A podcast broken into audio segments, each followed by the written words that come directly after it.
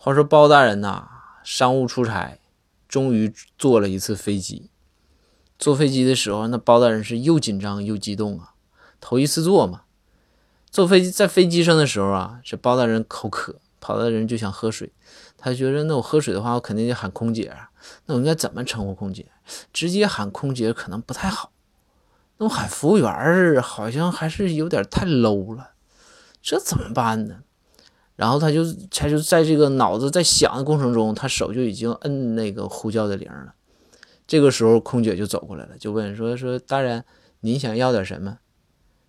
然后包大人当时脑子一愣，一抽筋，然后就说：“师傅，给我来杯水。”